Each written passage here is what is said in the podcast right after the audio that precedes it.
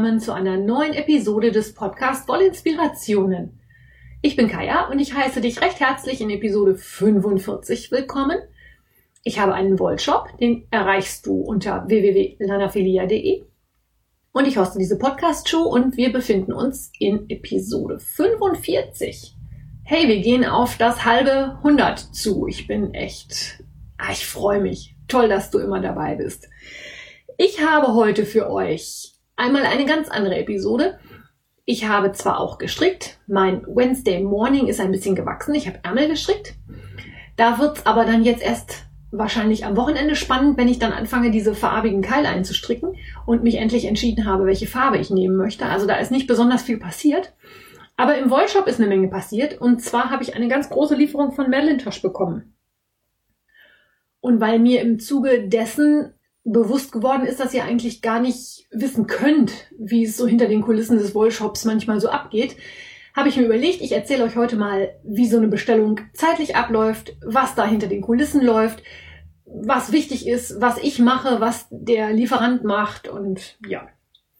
Ich habe nämlich einige Vorbesteller gehabt und habe eine Vorbestellerin angeschrieben, habe gesagt, du, deine Wolle ist da und kriegte nur zurück, da habe ich gar nicht mit gerechnet es ist halt so, dass diese vorbestellten Sachen, das dauert ein Weilchen. Madelintosh ist jetzt auch nicht unbedingt so der zügigste Lieferant. Ich habe da mit Senjan Garden jemanden an der Hand, da geht's deutlich schneller. Aber ich sag mal so, Madelintosh war dieses Mal noch total im Rahmen. Und äh, ich fange einfach mal ganz von vorne an. Ihr erinnert euch an Hoppers Shirt. Das ist die Färbung, die Jane unbedingt haben wollte. Das ist Frau Jetzt kocht sie vom Frickelcast. Und weil ich da gerade eine Lieferung bei Madeleine Tosh unterwegs hatte, habe ich das nochmal ganz schnell mitbestellt und habe für Jane also Hoppers Shirt bestellt. Und hatte dann mehrere Nachfragen, hatte halt ein bisschen mehr bestellt, haben also einige mehr Hoppers Shirt gekauft.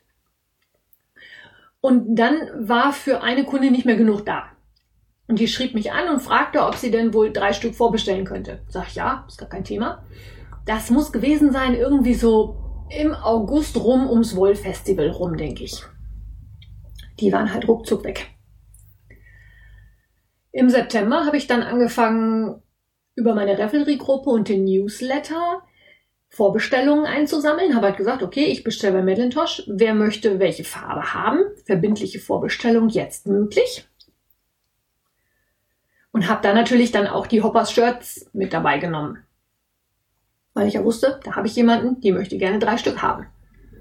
Ich schreibe mir das auch immer auf, sonst vergesse ich das nämlich. Ich habe hier für jeden Hersteller eine Karteikarte, wo ich dann drauf schreibe, äh, meinetwegen Lieschen Müller möchte fünf Stränge in Tosh Merino Light von der und der Farbe haben, damit ich das nicht vergesse. Das geht sonst alles unter. Das ist, äh, ja. Deswegen habe ich das auch immer am liebsten als E-Mail und nicht irgendwie als Revelry-Mitteilung oder Instagram-Mitteilung, als E-Mail kann ich das dann in den entsprechenden Ordner schieben und habe das dann nochmal parat. Also wenn ihr eine spezielle Färbung oder irgendwas, wenn du da mal was haben möchtest, schreibt mir bitte, bitte, bitte eine E-Mail. An welche E-Mail-Adresse ist mir dann schon fast egal, aber E-Mail kann ich halt auf ungelesen setzen, ich kann sie in den Ordner verschieben, wie auch immer. Bei Instagram oder Revelry kommt so viel rein, dass das auch mal untergehen kann und das wäre natürlich sehr schade. Ich möchte natürlich wenn ich euch schon die Gelegenheit gebe, was vorzubestellen, auch, dass ihr auch das bekommt, was ihr haben möchtet. Jedenfalls, okay, das war im September. Ich habe, glaube ich, Frist gesetzt bis 10. oder 11. Oktober, habe gesagt, was bis, wer bis dahin vorbestellt, das liefere ich mit oder bestelle ich mit. Und habe dann gesammelt, habe mich dann hingesetzt, habe sortiert, habe mir dann überlegt, welche Farben habe ich, welche Farben brauche ich welche Farben kann ich mir vorstellen, dass die euch gefallen? Mädels, ich sag's mal so. Und auch Jungs, ich weiß gar nicht. Ich habe, glaube ich, noch nie einen Kommentar von irgendeinem männlichen Hörer gekriegt. Ich wäre mal gespannt. Hab ich einen männlichen Hörer? Dann melde dich doch mal bitte. Ich würde das wirklich jetzt gerne mal wissen. Kann ich mich nicht dran erinnern, dass ich da schon mal was hatte. Ich bin gespannt, ob sich jemand meldet. Also zurück zu Madelintosh. Wo war ich denn jetzt? Ach ja, Farben, genau. Also Madeleine Tosh hat ja eine unendliche Menge an Farben und dann gibt's Sonderfärbungen und dann gibt's Farben, die gibt's nicht immer und ähm, manche Farben werden nicht mehr gefärbt und dafür kommen aber neue dazu und ich stehe halt auch jedes Mal davor und überlege, welche Farben nimmst du jetzt? Es gibt so ein paar Klassiker, die bestelle ich eigentlich fast immer mit, weil das Farben sind, die auch relativ gut gehen. Tart ist so ein ganz klassisches Beispiel. Das ist so ein ganz dunkles, etwas kühleres Rot ich glaube, wenn die Tat irgendwann mal aus dem Programm nehmen, dann habe ich ein Problem, weil die Farbe geht auch super gut. Die wird auch gerne angenommen, die wird gerne gekauft. Aber ich möchte ja auch immer so ein bisschen das Gleichgewicht halten zwischen, ich nehme was Neues dabei und ich bestelle das, was sowieso fehlt. Und da finde ich die Vorbestelle auch schon immer sehr hilfreich, weil da sehe ich ja auch so ein bisschen, wo die Tendenz im Moment so hingeht. Wollt ihr mehr blau, wollt ihr mehr grün, wollt ihr mehr rosa, grau, was auch immer. Und ich muss natürlich auch immer aufpassen, ich tendiere dazu, die warmen Farben zu bestellen, weil ich die natürlich selber sehr gerne mag. Und muss dann immer aufpassen, dass ich vor allen Dingen die Türkis, Pink und Grau liebenden Kundinnen ausreichend bediene, weil das fällt bei mir gerne mal hinten rüber. Weil ich diese Farben einfach nicht auf dem Schirm habe, weil ich die nicht so gerne mag, muss ich dann immer gucken, hast du jetzt wirklich genug in dem Farbspektrum auch mitbestellt, damit auch für alle was dabei ist. So. Das habe ich also dann irgendwann Mitte Oktober gemacht. Die Bestellung an Madelintosh ist rausgegangen am 16. Oktober. Die haben ein Wiederverkäuferportal, über das man sich nach Anmeldung halt einloggen kann, wo ich dann eingeben kann, die und die Qualität in der und der Farbe so und so oft. Zack. Bestellen. So. Es war der 16. Oktober und man bekommt am Ende der Bestellung eine ganz klassische E-Mail, in der drin steht, danke für Ihre Bestellung. Die übliche Bearbeitungszeit beträgt im Moment 10 bis 12 Wochen. Das ist aber die Standard-E-Mail. Die kommt immer. Und da steht immer 10 bis 12 Wochen drin. Ich habe definitiv bei Madelintosh auch schon mal fast ein halbes Jahr auf eine Lieferung gewartet. Da hatten die wohl richtig, richtig, richtig was zu tun. Es waren Leute krank, die hatten unheimlich viele Bestellungen, keine Ahnung, ich weiß es nicht. Es hat jedenfalls ewig gedauert. Wenn man jetzt sagt 10 bis 12 Wochen, von Mitte Oktober sind es bis Mitte Januar 12 Wochen. Das passte diesmal ziemlich gut. Denn am 26. Dezember, also zweiten Weihnachtsfeiertag, kam dann die E-Mail mit der Zahlungsaufforderung. Es ist also so, dass diese Handfärbefirmen in Übersee generell nur auf Vorkasse färben. Das heißt, ich muss hingehen und erstmal die Wolle bezahlen, bevor die überhaupt irgendwie einen Farbpott in die Hand nehmen, geschweige denn einen Strang Wolle. Das heißt, ich habe dann bezahlt und dann wurde meine Bestellung zum Färben terminiert. Das heißt, die sagen kurz bevor die den Slot für mich oder für wen auch immer haben, sagen die halt Bescheid, sagen hier, wir wollen das jetzt machen, aber du musst natürlich erstmal bezahlen, sonst machen wir gar nichts. Die Färbungen wurden dann terminiert für die Woche vom 6. bis zum 10. Januar. Das nächste, was dann kam, war die nächste Zahlungsaufforderung, nämlich für die Frachtkosten. Es ist ja nun so, ähm, ich muss nicht nur die Wolle bezahlen, sondern ich muss auch die Kosten bezahlen, die die Wolle von A nach B braucht. In diesem Falle von Fort Worth in Texas nach Großfeld. Auch das habe ich brav bezahlt. Und dann gab es eine Versandbestätigung für ein Paket von Madelintosh über die Firma FedEx. Das war, ich muss gerade gucken, am 17. Januar. Das war letzte Woche Freitag. Wenn ihr das jetzt hört, vorletzte Woche. Und am Dienstag war das Paket von FedEx auch schon da. Wenn die einmal unterwegs sind, funktioniert das mit FedEx oder UPS immer super gut, weil diese Versender auf solche Sachen spezialisiert sind. Die übernehmen nämlich für mich schon die ganzen Zollformalitäten. Welche Formalitäten für den Zoll dahinter stehen, erzähle ich euch gleich, weil ich nämlich auch nochmal ausführlich erzähle, wann Zoll, wann Einfuhrumsatzsteuer, ab welchem Betrag, für was, weil sich da nämlich nächstes Jahr auch eine Menge ändert. Und weil es natürlich für euch auch spannend ist, wenn ihr mal woanders bestellt. Also Zoll und Einfuhrumsatzsteuer macht FedEx für mich. Dafür kriege ich von denen aber in den nächsten Tagen auch nochmal eine Rechnung. So, jetzt ist es aber so, dass die Wolle am Dienstag zumindest schon mal hier bei mir in Coesfeld stand. Und wisst ihr, was das Allerschönste ist? Wenn man vor so einem riesengroßen Karton voll Wolle steht und diese Wolle auspacken darf. Das ist so, so, so ein geiles Gefühl. Das ist so schön. Das könnt ihr euch gar nicht vorstellen. Du kannst eigentlich nur hingehen, den Karton nehmen, das in die Badewanne kippen und in der Wolle baden. Nein, das tue ich natürlich nicht, aber allein die Vorstellung, dass ich es könnte, ist schon wirklich sehr schön.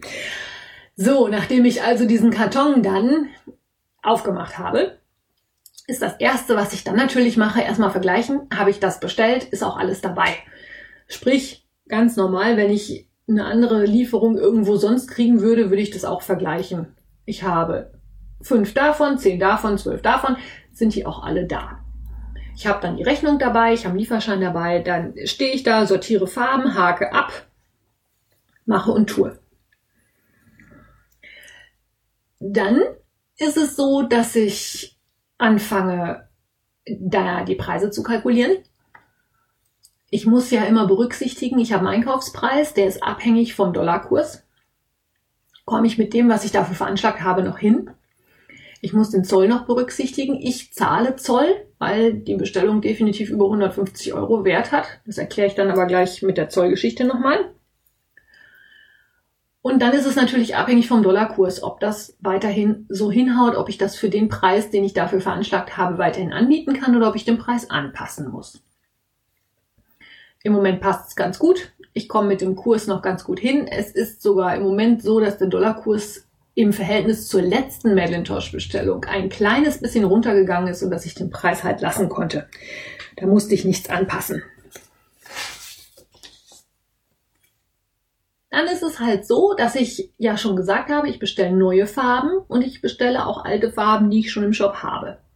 Bei den alten Farben muss ich nichts weiter machen, als in meiner Warenwirtschaft die an den Shop gekoppelt ist, die Bestände einzubuchen. Das heißt, ich habe eine Farbe wie Smokestack. Da sind noch drei Stück da, da kommen zwölf Stück dazu. Die buche ich mit ein und die Kiste ist erledigt. Das geht relativ zügig. Länger braucht es, wenn ich natürlich neue Farben bestelle. Weil dafür muss ich natürlich ein Foto für den Shop haben. Und Fotos zu machen von dieser Wolle, du glaubst es nicht, aber das ist mit das Schwierigste an diesem ganzen Wolle-Business. Ich habe einen digitalen Fotoapparat. Ich habe so einen Whiteboard-Tisch, auf dem man die Wolle schön drapieren kann. Und verschiedene Lampen und ähnliches. Und ich mache von jedem Wollestrang in einer neuen Farbe bestimmt sieben, acht, neun, zehn Fotos mit verschiedenen Einstellungen, Belichtungen, Weißabgleichen, Beleuchtungen, was auch immer, damit ich ein möglichst naturgetreues Foto hinbekomme. Wenn ich dann meine zehn Fotos von meinem Strang gemacht habe, setze ich mich mit den zehn Fotos und dem Wollestrang vor meinen Computerbildschirm und vergleiche das Foto, was ich habe, mit dem Strang Wolle, den ich in der Hand habe. Ich gleiche das also echt jedes Mal nochmal visuell ab. Das Problem ist, dass das dann an meinen Monitor angepasst ist. Bisher habe ich die Erfahrung gemacht, dass ich keine Beschwerden hatte, weil die Fotos gar nicht passten.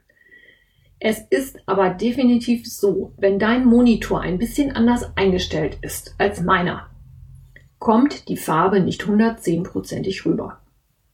Das kann einfach nicht funktionieren. Das ist schwierig, das ist blöd, das ist für alle eine etwas unbefriedigende Lösung, aber im Moment geht es leider nicht anders. Ich weise an dieser Stelle gerne nochmal darauf hin, wenn du ein bestimmtes Projekt im Kopf hast und bestimmte Wolle und dir nicht sicher bist, ob das wirklich zueinander passt. Geh an deinen PC, schreib mir eine E-Mail und ich lege dir die entsprechenden Stränge auch zusammen im Tageslicht nochmal aufs Foto, damit du sehen kannst, ob die zueinander passen. Das ist überhaupt kein Problem. Genauso wie ich auch gerne hingehe und Farbkombinationen für Projekte zusammenstelle. Auch da bitte einfach eine E-Mail schreiben. Schreib mir einfach rein. Hallo Kaya, ich möchte das und das stricken. Ich brauche dafür zwei Farben und ich habe mir vorgestellt, als Beispiel jetzt Grau und Pink. Was kann ich nehmen? Dann gehe ich in mein Wollelager und krame mal für euch in der Wolle. Meistens habe ich je nach Projekt auch schon sofort eine Idee, was man nehmen könnte.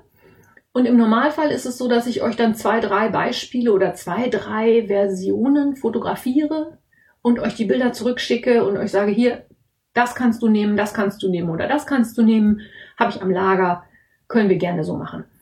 Das nur nochmal für den Hinterkopf. Ich mache das unheimlich gerne. Ich freue mich, wenn ihr das in Anspruch nehmt. Und äh, ja, nur nochmal so Okay, wenn ich dann mit dem Fotos machen fertig bin und dann also mein Foto abgeglichen habe mit meinem Strang Wolle, den ich in der Hand habe, fängt die richtige Fotoarbeit erst an. Ich habe ja dann ein Bild von dem Strang, der in dieser, auf dieser Lightbox liegt. Üblicherweise ist es dann so, dass ich das Foto noch freistelle. Das heißt, ich schneide den Hintergrund weg. Das mache ich mit einem Fotobearbeitungsprogramm. Und dann schneide ich das Foto noch passend zu und setze es auf die passende Größe, dass also im Shop die Bilder auch alle einigermaßen gleich groß sind. Dass ich nicht einen Strang Wolle habe, der irgendwie 5 cm Bildchen hat und einen, der eins mit 20 cm hat, sondern dass die alle ungefähr gleich groß sind, damit es auch ein einheitliches Bild im Shop gibt. Und die Stränge liegen natürlich auch immer auf die gleiche Weise da, damit das auch alles schön ordentlich aussieht. So, dann habe ich also Fotos von meinen neuen Farben gemacht. Und dann gehe ich halt hin und mache ein neues, einen neuen Artikel in meiner Warenwirtschaft. Weil neue Farbe heißt, ich brauche einen neuen Artikel. Da muss ich dann natürlich wieder einpflegen, den Hersteller, den Preis, welche Garnstärke das ist, was der für Eigenschaften hat. Das Ganze drumherum lege ich den neu an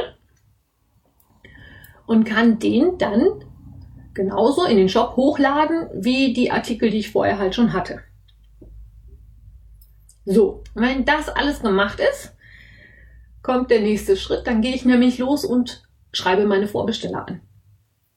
Für jede, die eine Vorbestellung bei mir aufgegeben hat, mache ich dann einen Auftrag und schicke diesen Auftrag per E-Mail raus mit der Bitte, dass das bitte bezahlt wird.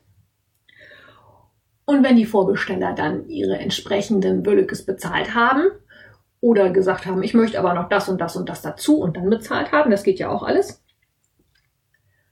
dann schreibe ich eine Rechnung. Die Rechnung wird ausgedruckt. Dann drucke ich ein Versandetikett aus meiner Warenwirtschaft und verpacke das und dann bringe ich das Paket zur Post. Und ihr bekommt über die Warenwirtschaft gleichzeitig auch eine E-Mail, in der euch die Tracking-Nummer mitgeteilt wird und auch natürlich eine Mitteilung, dass es versendet ist. So läuft das bei mir ab, wenn ich neue Bestellungen bekomme. Ich mache auch nicht immer eine Vorbestellrunde, aber eigentlich fast immer und gerne auch, weil ich da halt auch die Hilfe von euch kriege, welche Farben ihr gerne möchtet. Wenn euch das interessiert, empfehle ich euch entweder einen Blick in meine Revelry-Gruppe zu werfen oder wahlweise euch für den Newsletter im Shop anzumelden. Da bekommt ihr sowas immer mit. Im Podcast sage ich das auch schon mal mit, dass eine Vorbestellrunde läuft oder ähnliches. Aber über den Newsletter oder die Revelry-Gruppe bekommt ihr es auf jeden Fall mit. Und wenn ich dann halt meine Ware überall hochgeladen habe, dann muss ich natürlich auch noch überall bekannt machen, dass ich neue Ware habe. Das heißt, dann gibt's ein Newsletter, ich mache ein Posting bei Revelry, bei Instagram, bei Facebook, ich erzähle es im Podcast, ich schreibe ein Newsletter, weil wenn ihr nicht wisst, dass ich neue Ware habe, kauft ihr ja auch nichts. Und das ist ja nun meine, letztendlich ist es ja meine Intention, auch hier mit dem Podcast. Ich möchte hier bekannt werden und ich möchte meine Wolle verkaufen Irgendwovon möchte ich ja auch meine Brötchen kaufen. Beziehungsweise, naja, Brötchen werden überbewertet, aber Wolle möchte ich davon ja dann auch kaufen, damit ich wieder was stricken kann. So, und jetzt wisst ihr, wie das bei mir so abläuft, wenn ich Wolle bestelle und auch, wie lange das mal dauern kann. Madeleine Tosh, wie gesagt, 10 bis 12 Wochen, bis die dann mal an die Färbepötte gehen. Ich habe Lieferanten, da geht's deutlich schneller. Ich sage nur Senjan Garden. Das klappt meistens innerhalb von vier bis sechs Wochen. Das geht echt zügig. Und je nachdem, welche Auslastung die Färber haben. Klar, die können auch nicht mehr als arbeiten. Die haben ihre festen Abläufe, die haben ihre so und so viel Angestellten und nur weil da jetzt auf einmal sich zehn Bestellungen stapeln, können die nicht für 14 Tage oder drei Wochen jemanden neu einstellen. Das funktioniert natürlich bei denen auch nicht so von jetzt auf gleich. Und demzufolge muss man da auch einfach mal ein bisschen Geduld haben und leider Gottes, wenn ihr was vorbestellt, richtet euch auf ein bisschen Wartezeit ein. Es kann halt wirklich mal ein paar Tage dauern oder auch ein paar Wochen oder Monate. Ich tue mein Bestes, aber ich muss halt auch sehen, dass es sich für mich lohnt. Ich kann halt nicht für zehn Stränge eine Bestellung aufgeben. Und da muss ich dann immer gucken, wann lohnt es sich, wirklich eine Bestellung aufzugeben, wann habe ich genug zusammen, damit sich das lohnt, wie sieht's aus, wann kommen die nächsten Festivals. Das ist immer so ein bisschen auch ein wirtschaftliches Abwägen. Da hoffe ich auch auf euer Verständnis. Aber das habe ich ja, ihr seid ja alle immer spitzenmäßig. So, und dann wollte ich euch zum Ende noch mal was erzählen bezüglich Zoll und Einfuhrumsatzsteuer. Und zwar, weil ich das Gefühl habe, dass es bei vielen total durcheinander geht, wenn etwas bestellt werden soll aus dem Nicht-EU-Ausland. Wir haben ja mit der Europäischen Union eine Zolleinheit. Das heißt, wenn ich also etwas aus der EU bestelle, meinetwegen aus Frankreich, aus Spanien, Dänemark, Polen, keine Ahnung was, braucht das nicht verzollt werden, und es braucht auch keine Einfuhrumsatzsteuer gezahlt werden. Das heißt, diese Bestellung, wenn ich dann auf, dem, auf der Bestellung 50 Euro draufstehen habe, bin ich mit 50 Euro dabei und das Thema ist erledigt. Die Postboten liefern das aus, das Paket kommt zu mir, alles prima. Anders verhält es sich, wenn ich Sachen bestelle, die nicht in der Europäischen Union bestellt werden. Also alles, was ja, das geht schon bei Norwegen los. Die Schweiz ist ein großes Thema. Natürlich die USA, demnächst auch Großbritannien, wobei da noch nicht ganz klar ist, wie es dann geregelt werden wird. Ähm, ich merke es auch immer bei den Diamond Paintings. Die werden ja viel in China bestellt. Das ist halt auch eine Bestellung aus dem Nicht-EU-Ausland. Und die Abgaben, die dann entrichtet werden müssen, richten sich ganz einfach und schlicht nach dem Wert der Sendung. Zoll ist ein Instrument der EU, um den Binnenmarkt zu fördern. Das heißt, die EU möchte natürlich gerne, dass die Europäer auch Sachen kaufen, die in der Europäischen Union hergestellt werden. Und wenn das Ausland das aber billiger kann, kann man das einführen. Und um den Preis anzugleichen, und die eigene Wirtschaft zu fördern, gibt es dann sogenannte Zölle. Diese Zölle werden aber erst ab einer Warensendung oder einem Warensendungswert von 150 Euro fällig. Das heißt, wenn ihr eine Bestellung habt, deren Warenwert unter 150 Euro ist, fällt kein Zoll an. Zölle sind auch bei Wolle relativ human. Ich glaube, es sind bei Einfuhr aus dem Ausland fünf Prozent. Bei Wolle. Man kann das beim Zoll nachgucken. Ich weiß aber, dass die Zollseiten fürchterlich unübersichtlich sind. Ich weiß, das ist eigene Erfahrung. Wenn ich die eigene Zollanmeldung mache, muss ich auch immer erst nochmal nachgucken, wo stand das, wo habe ich da einen Bookmark gesetzt und wo kann ich das nachgucken. Also, Zoll immer erst ab 150 Euro Warenwert. Da kann man sich dann auch mal überlegen, ob es Sinn macht, das vielleicht in zwei Portionen zu bestellen. Einmal für 100 Euro und einmal für 50 Euro statt für 150 Euro. Das muss man dann aber durchrechnen und einfach mal gucken. Das ist das eine. Das andere ist die sogenannte Einfuhrumsatzsteuer.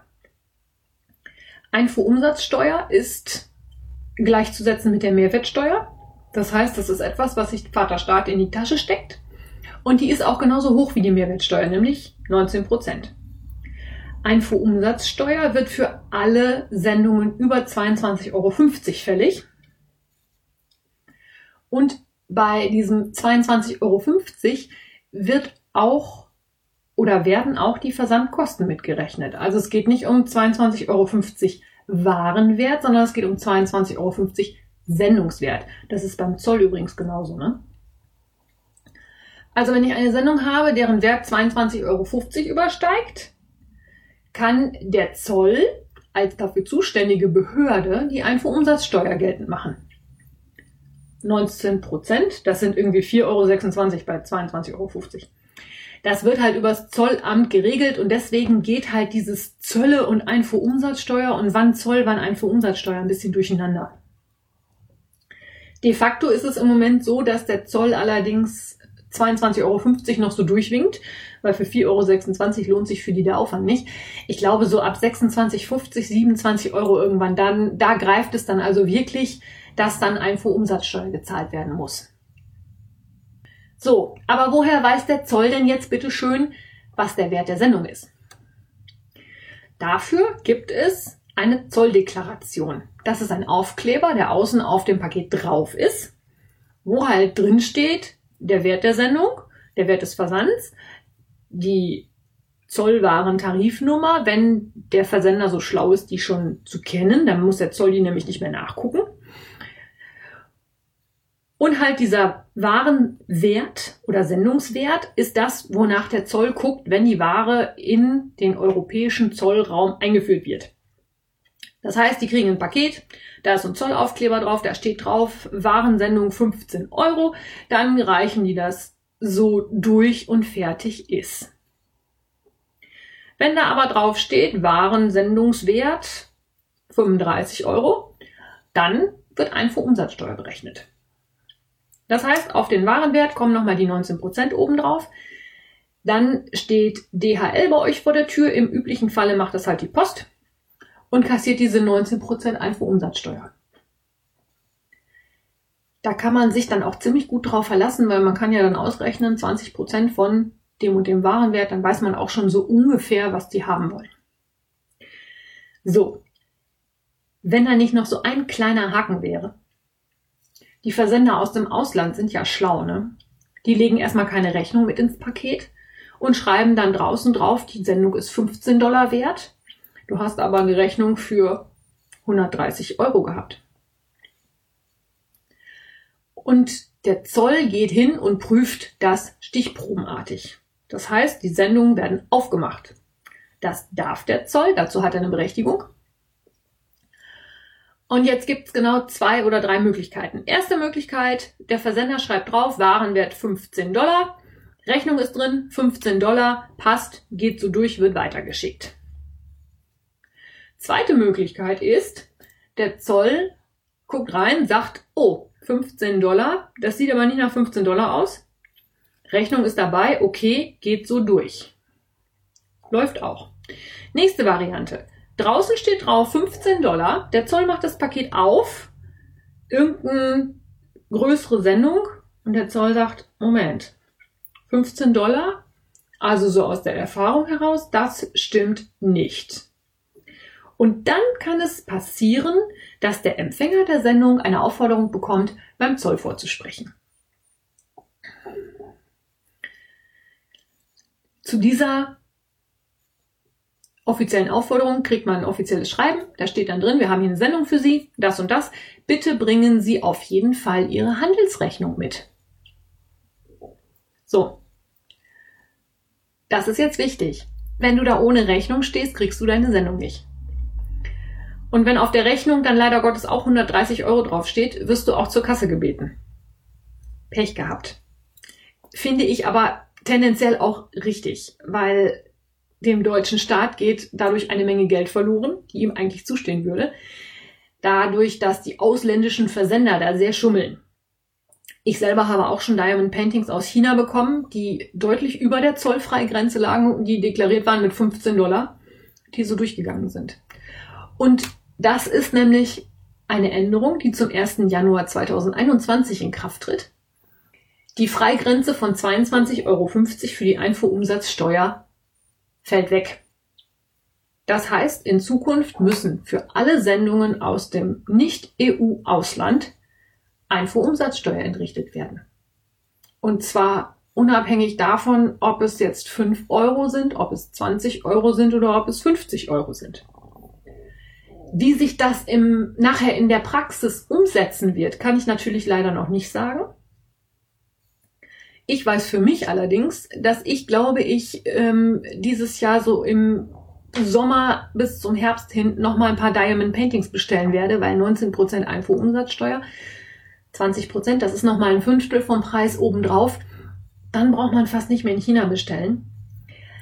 Ich bestelle aber trotzdem gerne in China, weil die für die Diamond Paintings einfach unheimlich viel Auswahl haben.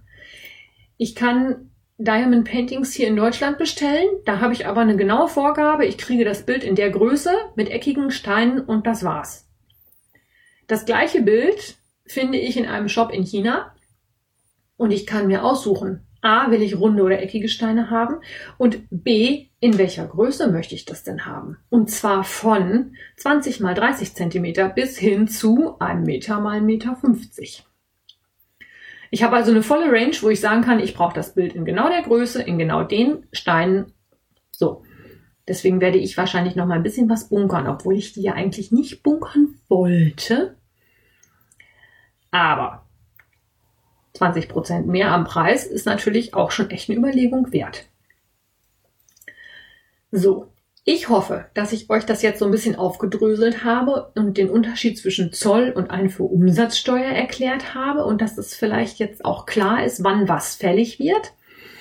Wenn ihr noch was aus dem Ausland bestellen wollt, und keine Einfuhrumsatzsteuer zahlen möchtet, weil es halt unter 22,50 Euro ist, dann macht's bald. Ab nächsten 1. Januar ist es vorbei. Also ein Jahr haben wir noch Gnadenfrist, knapp ein Jahr. Danach wird für alle Sendungen, die aus der, die aus einem Land kommen, das nicht zu der EU gehört, Einfuhrumsatzsteuer fällig. Ob das in Praxis dann nachher auch so umgesetzt wird, muss man mal abwarten. Es ist ja jetzt schon so, dass die Sendungen teilweise zu Stoßzeiten wie vor Weihnachten wochenlang bei den großen Zollämtern in Frankfurt und irgendwo in den neuen Bundesländern ist auch noch so ein ganz großes Drehkreuz vom Zoll. Also eins ist in Frankfurt am Main. Und dann kann man in den Trackings auch definitiv sehen, dass äh, das Paket auch Wochen teilweise dann da beim Zoll liegt, bis es bearbeitet wird. Die können natürlich auch nicht mehr als arbeiten. Der Versandhandel wird immer mehr, das wissen wir alle. Ich habe ja auch so einen, von dessen wegen weiß ich, wovon ich da rede. Der Versandhandel wird mehr, demzufolge wird auch mehr aus dem Ausland bestellt und demzufolge hat auch der Zoll immer mehr zu tun. Wie gesagt, wie das dann in Praxis nachher aussieht, ob das wirklich komplett durchgezogen werden kann, dass die dann wirklich für jede Sendung die Einfuhrumsatzsteuer kassieren, weiß ich nicht. Muss man dann nächstes Jahr mal sehen und mal gucken, wie es passiert. Mein Tipp an euch jedenfalls, wenn ihr noch was bestellen wollt, macht's lieber jetzt. So, das dann dazu. Ich hoffe, damit habe ich euch ein bisschen Licht ins Dunkel der Einfuhrumsatzsteuer und der Zölle gebracht. Und ich habe euch einen kleinen Einblick in den Wollshop gegeben was hier so los ist, wenn ich was bestellt habe für euch. Ich verlinke euch die Madeleine Tosh Wöllekes nochmal in den Shownotes. Dann könnt ihr nämlich auch nochmal gucken gehen. Vielleicht ist da ja für euch auch nochmal was dabei. Ich habe total schöne neue Farben gekriegt. Ich wünsche euch einen schönen Sonntag, ein schönes Wochenende. Habt eine gute Zeit. Bis dahin, alles Liebe, eure Kaya.